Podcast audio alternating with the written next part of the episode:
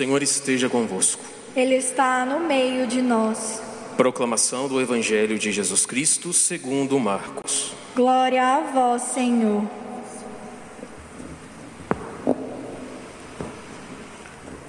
Naquele tempo, Jesus começou a ensinar de novo às margens do mar da Galileia.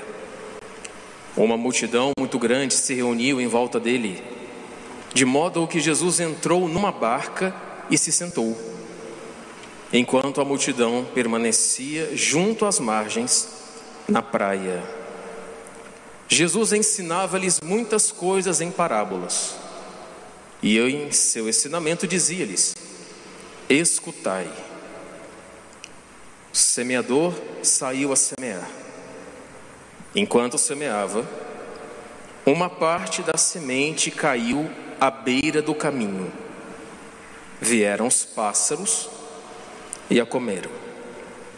Outra parte caiu em terreno pedregoso, onde não havia muita terra. Brotou logo, porque a terra não era profunda. Mas quando saiu o sol, ela foi queimada. E como não tinha raiz, secou. Outra parte caiu no meio dos espinhos. Os espinhos cresceram, a sufocaram, e ela não deu fruto. Outra parte caiu em terra boa e deu fruto, que foi crescendo e aumentando, chegando a render 30, 60 e até 100 por um. E Jesus dizia: quem tem ouvidos para ouvir, ouça. Quando ficou sozinho, os que estavam com ele, junto com os doze, perguntaram sobre as parábolas. Jesus lhes disse: A vós foi dado o mistério do reino de Deus. Para os que estão fora, tudo acontece em parábolas, para que olhem mas não enxerguem. Escutem, mas não compreendam. Porque não se convertam e não sejam perdoados. E lhes disse: Vós não compreendeis esta parábola? Então, como compreendereis todas as outras parábolas? O semeador semeia a palavra. Os que estão à beira do caminho são aqueles nos quais a palavra foi semeada. Logo que a escutam, chega Satanás e tira a palavra que neles foi semeada. Do mesmo modo, os que receberam a semente em terreno pedregoso são aqueles que ouvem a palavra e logo a recebem com alegria, mas não têm raiz em si mesmos são inconstantes. Quando chega uma tribulação ou perseguição por causa da palavra, logo desistem. Outros recebem a semente entre os espinhos. São aqueles que ouvem a palavra, mas quando surgem as preocupações do mundo, a ilusão da riqueza e todos os outros desejos, sufocam a palavra e ela não produz fruto. Por fim, aqueles que recebem a semente em terreno bom são os que ouvem a palavra, a recebem e dão fruto.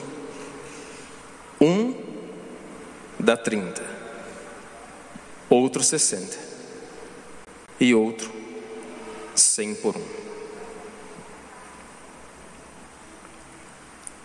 Palavra da salvação. Glória a vós, Senhor.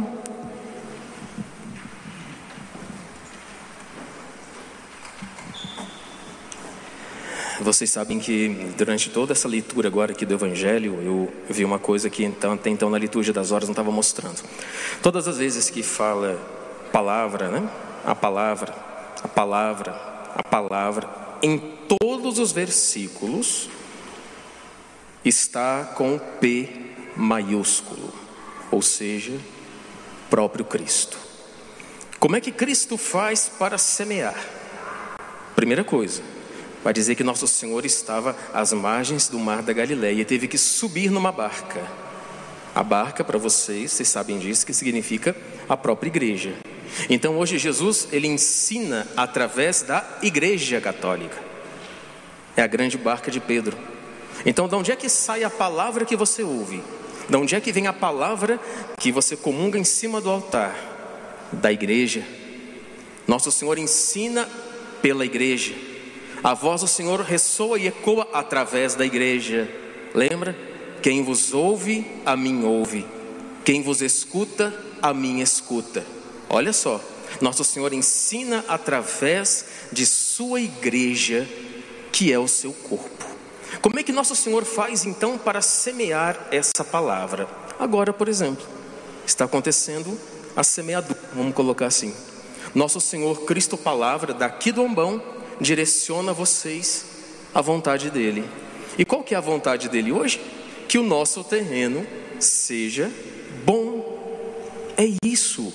Hoje, essa é a centralidade do Evangelho: que o nosso terreno seja bom, não seja pedregoso, que o sol não venha queimar as sementes, que Satanás não nos tire do lugar, que Satanás não nos tire de perto da palavra, que Satanás não nos tire da igreja, que Satanás não, não provoque divisões na barca de Pedro.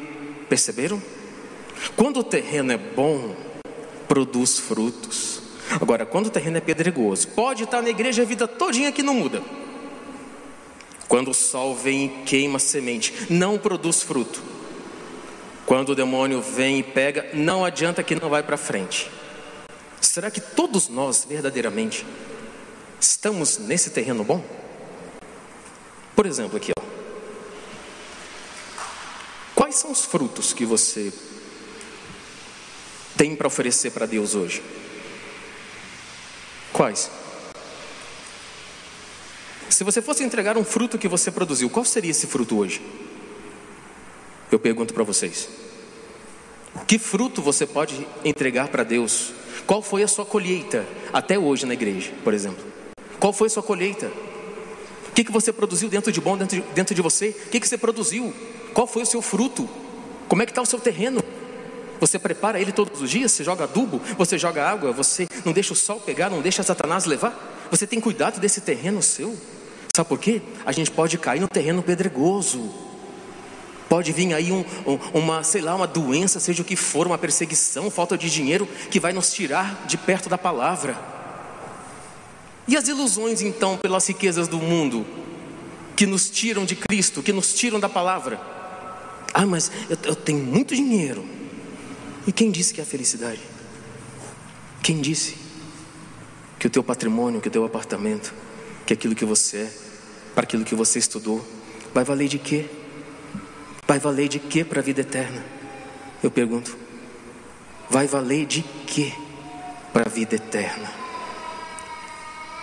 Se a gente não produzir frutos nesta vida, nós não vamos conseguir colher na vida eterna.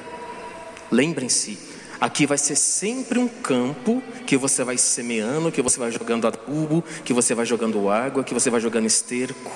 Se você não cultivar esse terreno bom, a gente não vai colher na vida eterna. Não deixe as pedras, não deixe o demônio, não deixe o sol atingir a palavra dentro de você. Vocês sabem disso. Vocês sabem o que é uma vida sem a palavra. Vocês sabem o que é uma vida sem Cristo. Vocês sabem o que é uma vida quando a gente não está na vontade e na graça de Deus. É a pior coisa desse mundo. Quando nós não estamos na amizade com Deus, quando a gente já retirou a palavra de dentro do nosso peito. Vocês sabem como é, como é essa dor. Só quem, só quem está ou quem já passou sabe do que eu estou falando. Você vai ficar sofrendo até quando? Até quando?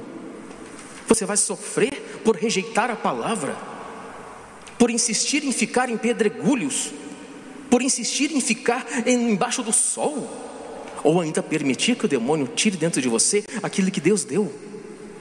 Até quando a gente vai cultivar as pedras? Não, gente, não. Não vale a pena, não. É muito dolorido. Quando a gente tira a palavra de dentro da gente, é uma dor tão grande, é uma dor tão grande que ninguém pode sanar. Não é namorado, não é namorada, não é trabalho, não é dinheiro, não é patrimônio, não é fama, não é aplauso. Quando a gente tira a palavra de dentro de nós, ou seja, o próprio Cristo, o mundo acaba. O nosso mundo interior desaba. Não façam isso. Não façamos isso. Nunca. Briguem, lutem pela palavra estar dentro de você. Mesmo que te ofereçam um mundo maravilhoso, um mundo melhor, que é tudo ilusão, viu gente? Tudo ilusão. Isso aqui tudo passa. Cultivem a palavra. Terreno bom, água, esterco. Não deixa pegar sol. E quando o demônio se aproximar, cala-te e vai embora.